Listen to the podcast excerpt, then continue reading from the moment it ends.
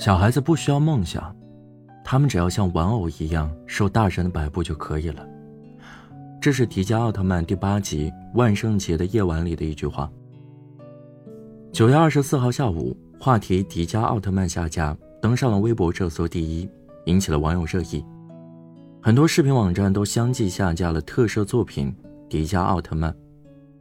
现在我们可以看到，伴随了几代人童年的迪迦奥特曼已经全网下架。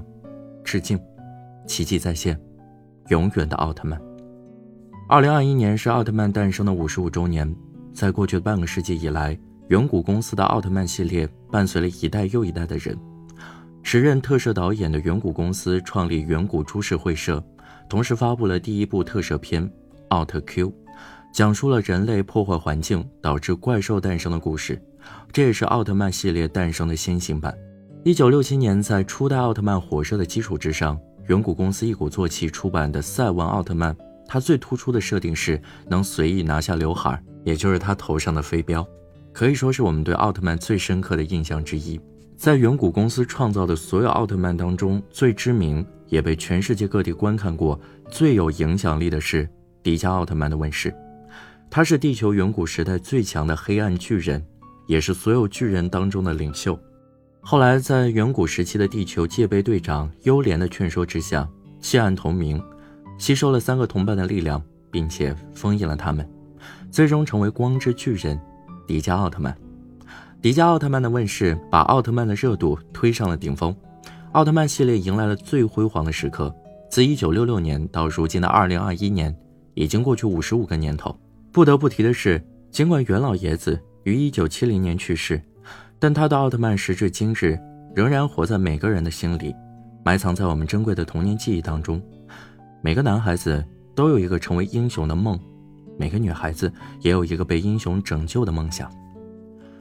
在奥特曼当中，我们都能找到共鸣。奥特曼们化身巨人，保护家园，守护地球，无所不能。邪恶与正义是两个极端。因为有人做出牺牲，全力保护人类的安全，善良才会显得美好和弥足珍贵。我的童年是在迪迦奥特曼的陪伴之下成长的，每个周末我就守在电视机前看迪迦，他总是能在人类有危险的时候及时出现，与怪兽殊死搏斗，最后将其打败，危险的警报解除，世界重新恢复成祥和宁静。迪迦也悄悄地离开人类的世界。他生活在人类的社会当中，他也是巨人，维护着世界的和平。真正的善是悄无声息的，他不喧宾夺主，不邀功喝彩，却始终坚定不移地守护着。即使现在的我已远离童年，成为了社会奋斗打拼的一员，但回顾童年，迪迦给我的印象是最深的，就像一道光，穿透黑夜，带来光明。寄予希望。在我们平凡无奇的日子当中，虽然没有像迪迦的存在，但他却存在于另一个心灵的世界里。我相信，在未来的长河当中，奥特曼依然是孩子们以及我们心目中的英雄。新的风暴已经出现，我们又怎能停滞不前呢？我是程浩，如果你也和我一样。